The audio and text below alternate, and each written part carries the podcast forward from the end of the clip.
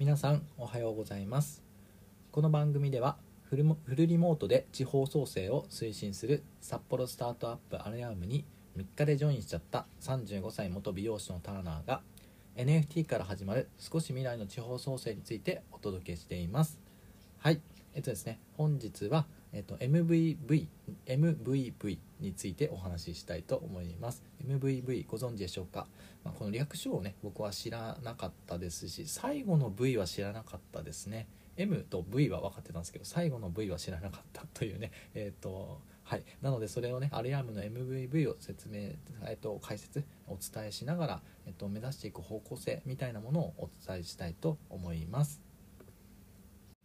それでは MVV についてお話ししていきたいと思います。早速ですが、えっと、MVV とはミッションビジョンバリューのことですね。はいえっと僕的にはこのミッションビジョンはなんか分かってたつもりだったんですけどバリューってことが分からなくてこれ先日あれなんですよ。アルヤームの中でバリュー設定ってした時にこれがまあ非常に面白かったんですけど、まあ、その話はまたおいおい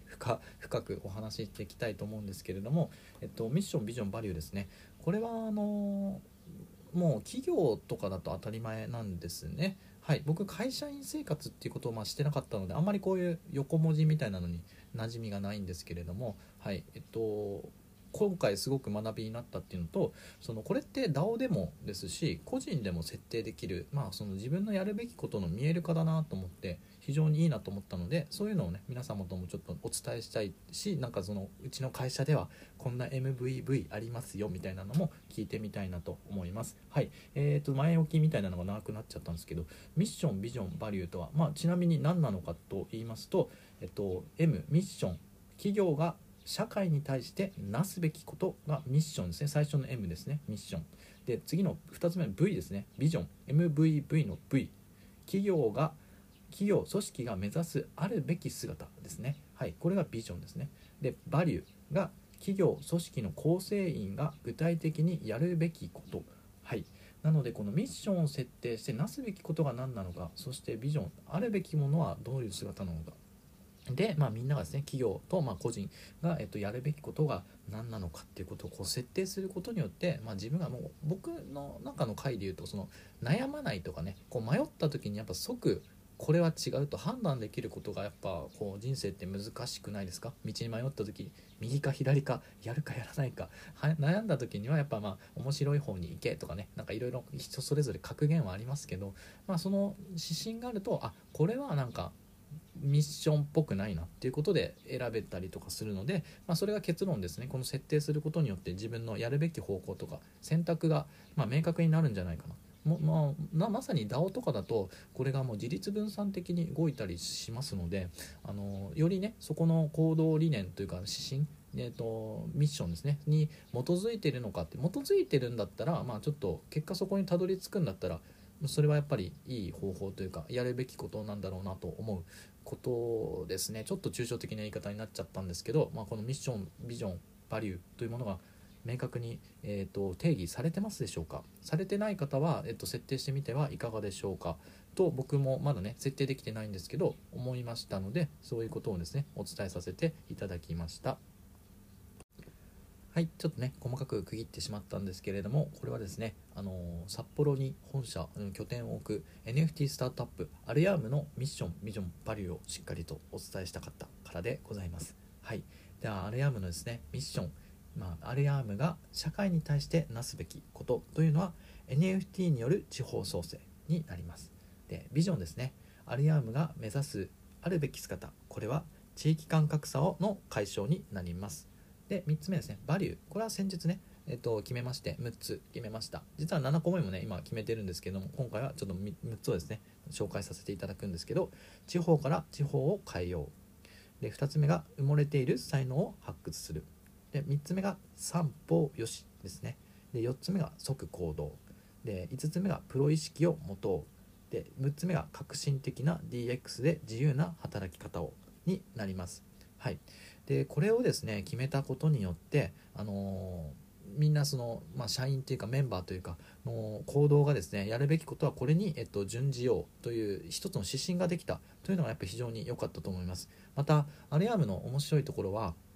これをなんか浸透させるためにあの地方から地方を変えようだとあのスタンプですね。ディスコードの中、まあ、ディスコードってわかるかな？もしかして聞いたことない人はあの、まあ、新しい SNS ツールというかチャットツールになりまして、はい、これはねぜひ、えーと、触っていただきたいっていう回をねまあ、話しましたので3種の神器の回で話してますのでちょっとチャプター貼っておきますね。はいこのディスコードのスタンプを作るんですね。地方から地方を変えようってなったらあの地方地方って書いたあのスタンプ作ったりとか、まあ、埋もれてる才能を発掘しようというのも才能発掘っていうスタンプをこう作るんですね。そうするとあのそれとなんか三方よしもそうですし即行動とか結構今アルアームでよく使われているのは即行動とプロ意識と革新的な DX ですね。まあ、ちょっと最後の革新的な DX で自由な働き方っていうのはどういうことかというとそのやっぱりテクノロジーが進化したことによって、えっと、このフルリモートが完成完遂されてるんですね。えっと、アルヤームは完璧なフルリモートで本当に月週に1回え定例会議とかで、えっと、出社とかはないですよ定例会議はあるんですけど出社する必要はないんですね。なので、えっと、それが何で可能になっているかって言ったら今ね先ほどお伝えしたディスコードの中のチャットツールの中で基本は全てチャットでであの言葉でねちょっと音声で話すミーティングとはそれはもう Google カレンダーでみんなの、えっと、スケジュール調節して空いてるところにもミーティング入れときましたみたいな感じでそうすると通知が来てじゃあ水曜日の3時から、えっと、このことについて話しましょうみたいな、えボイシーのミーティングじゃあしましょうとかなんかそんな風に、えっと、設定して、まあ、その全部ディスコードの中でできるんですね。だそういったことでその新しいテクノロジーを使う。でその中でもディスコードとかノーションだったりとか、まあ、いろんなですね新しいテクノロジーを使って、えっと、を使うことによって今までだとこのもう電話とかない時って要するにその、まあ、武士の時代ってその茶室ですよね。あの4畳半とか2畳半とかのあの茶茶の世界茶の湯の世界ですね。あそこに行ってなんかこう軍会議をするみたいなお茶飲みながらみたいな。あれがまあ、デジタル上にできるというかあの時代はその江戸に行かないとミーティングとかね会わないとできなかった。ちょっと時代が違いすぎるんですけどでもスマホがなかった時って昔って話がちょっと雑線してるかもしれないですけど昔ってなんか僕もその時代経験してないですけどなんかその駅に掲示板があるというねあの駅降りたらそこに掲示板であのそこのハチ公前で待ってるよみたいなこのあのターナーみたいな書いといたら友達があターナーハチ公前にいるんだというね待ち合わせをしてたというあのポケベルの時代とかもあったみたいですけど今はスマートフォンがあるので世界中どこにいてもつながれる、まあ、それもやっぱ革新的な DX ですね。デジタルトランスフォームっていうんでしょうか。はい。えっとちょっと説明がなくなったんですけどその最後の革新的な DX で自由な働き方をっていうのはかなりポイントでこれがあるから、えっと、僕もですね、えっと、札幌に行かなくてもみんなと仕事ができるという環境です。なので、えっと、話戻しますと特にそのスタンプとして使われているのがこの即行動とプロ意識を持とうと革新的な DX で自由な働き方を。即行動スタンプとかいいですね。もうすぐにアクションを起こした人には即行動ってやることによってあターナー即行動したなみたいな。そういう風になるんですね。逆に誰かがしてた時も即行動をしていやすごい早いなこの人。とこう褒め合うことができる環境っていうのが非常によくそれを意識してスタンプっていう何ていうかライトなものに落とし込むことによって自然とそのバリューが、えー、社内に広まるという。えこれは素晴らしい仕組みですね。はい。プロ意識とかもそうですね。あこのプロ意識高いなって。押すと誰かが押すとあこれが周りの人もあこれがプロ意識か。これがアレアームの言うプロ意識なんだってこう情報がね共有されてあ今これ真似してみよう私もとか。そういうのがなんか面白いですね。なのでこの、うん、アレアームのね、えっと、ミッションビジョンバリュー MVV を説明させていただきながらですねこのバリューを設定してこれをスタンプにしたことによってこのすごいんですね浸透率が。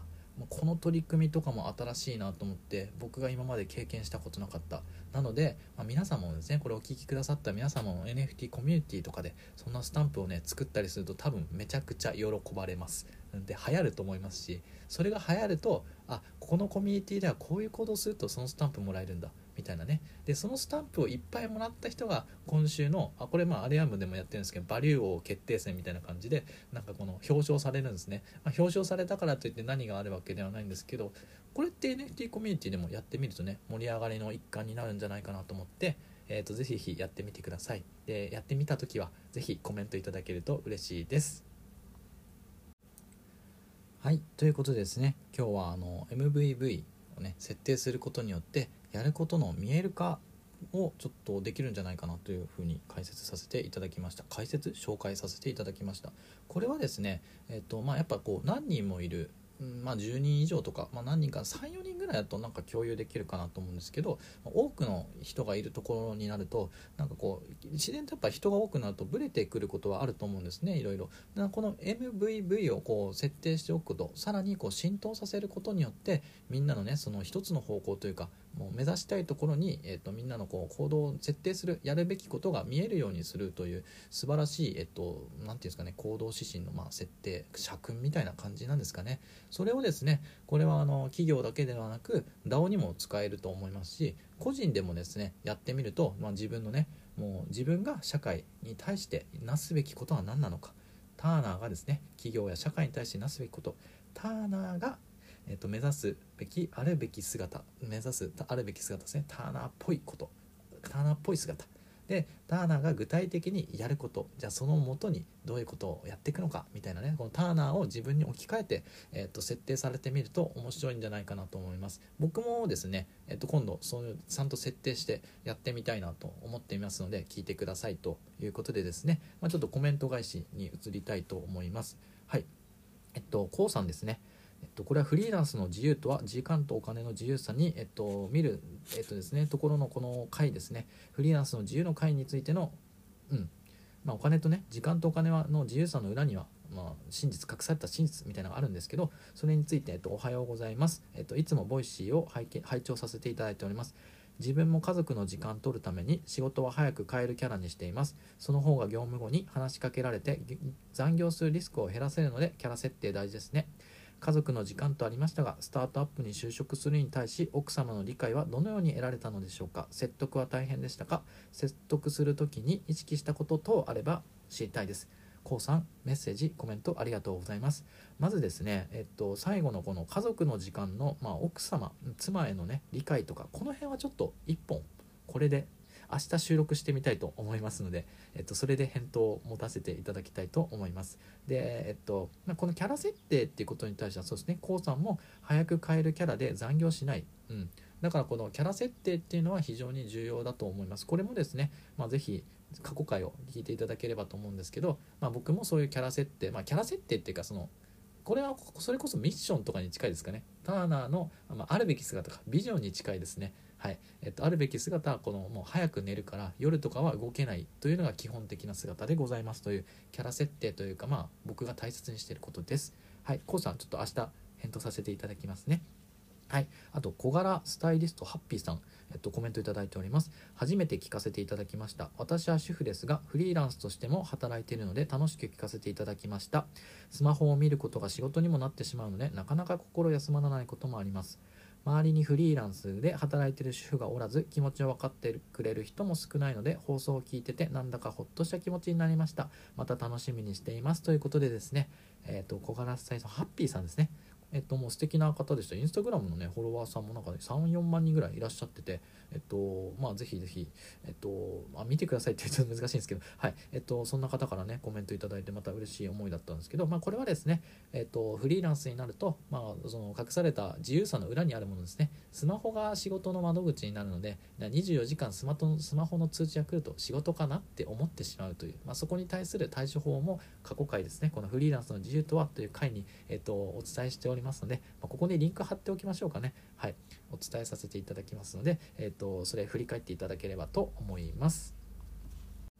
はい。ではですね、えっ、ー、と、今日の放送は以上になります。明日はですね、なので、この k o さんのからいただいたコメントの家族の時間ということでですね、まあ、スタートアップに就職に際して、えー、奥様の理解ですね、パートナーの理解っていうのはどういうふうに得たのかっていうことについて、まあ、ちょっとお話ししたいと思います。うん、そうですね、やっぱりこの、まあ、嫁ブロックとかなんかその親ブロックとかねよくそういう単語があります、まあ、夫ブロックももちろんあると思いますしなんかいろんなそのブロックとかって問題があると思うんですね。挑戦する時に。うん。そういったことに対して、まあ、僕がねどういうふうにやっていったのかっていうことを明日お話ししたいと思いますので、火曜日ですね。週の始まりまだ序盤戦ですが、えっとまあ、楽しく今日も一日やっていきたいだと僕自身思いますし、まあ、僕は毎日楽しくやってます。皆様も、えっと、頑張って楽しくというかやっていきたいと思いますなんか変な感じになっちゃったんですけどいってらっしゃいませ。笑顔で元気にいってらっしゃいませ。